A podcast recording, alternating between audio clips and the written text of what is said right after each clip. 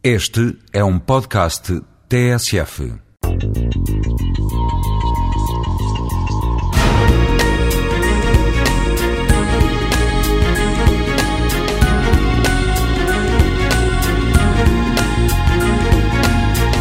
A ideia moderna de planear a cidade está associada à possibilidade e capacidade de controle e regulação do desenvolvimento urbano.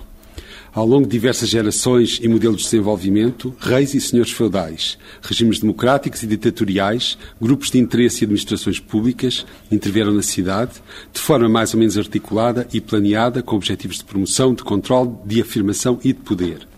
Um autor inglês, Philip Booth, escreveu sobre a justificação histórica para o controle e regulação do desenvolvimento urbano, identificando cinco objetivos que implicam a definição de outras tantas estratégias por parte do Estado.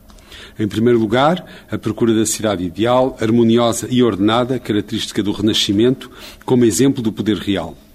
Em segundo lugar, o controle na oferta de habitação e de tipologias através do zonamento, condicionando a entrada de imigrantes ou de grupos não desejáveis poderiam pôr em causa o equilíbrio e a manutenção da ordem social existente.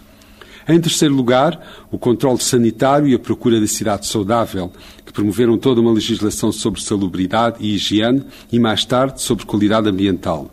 Em quarto lugar, a ideia mais recente das possibilidades do controlo e da regulação, de que são exemplos os planos do do solo, condicionando o funcionamento dos mercados e garantindo a concretização dos projetos de mais longo prazo da administração e, finalmente, a necessidade de prever e conseguir a resolução de conflitos associados ao caráter desigual na utilização do solo que caracteriza o processo de urbanização numa economia de mercado.